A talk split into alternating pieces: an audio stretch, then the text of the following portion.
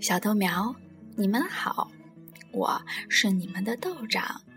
今天晚上，豆长讲一则寓言绘本《鳄鱼哥尼流》。当鳄鱼蛋孵好时，别的小鳄鱼是从蛋里爬出来，然后再爬到河滩上的，但哥尼流却是双脚直立着走出来的。哥尼流渐渐长得高大起来，他几乎从不趴下来，四肢着地。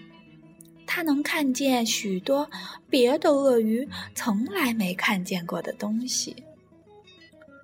我能看到比那片灌木丛还要远的地方，他说。可是别的鳄鱼却说：“那又有什么好处呢？”我能从上面看到那条鱼，格尼流说：“那又怎么样？”别的鳄鱼不耐烦地说。于是有一天，格尼流一气之下决定一走了之。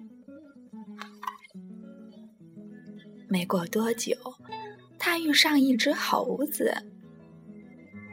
我能直立行走，格尼流骄傲地说：“我还能看到很远的地方。我能头下脚上打倒立呢。”猴子说：“还能用尾巴倒挂在树上呢。”格尼流大吃一惊。我也能学会这本领吗？他问道。“当然可以呀。”猴子回答道。“你所需要的是大量勤奋的练习，还有一点点别人的帮助。”为了学习猴子的绝技，格尼流勤奋的练习。猴子看来也很乐意给他一点帮助。当哥尼流终于学会了头下脚上的打倒立和用尾巴倒挂在树上之后，他骄傲地走回到河滩。瞧，他说：“我能头下脚上。”打倒立，那又怎么样？别的鳄鱼都这么说。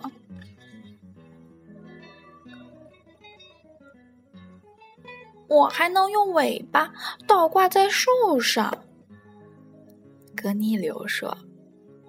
可是别的鳄鱼只是皱起眉头，还是这么说。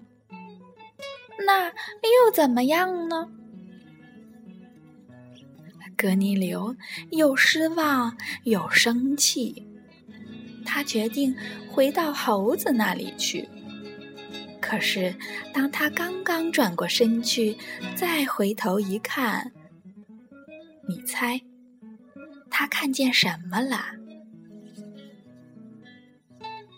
湖滩上的鳄鱼们跌成了一团。正在试着头下脚上的打倒立呢，还想试着用尾巴倒挂在树上。格尼流笑了。河滩上的生活再也不会是从前那样了。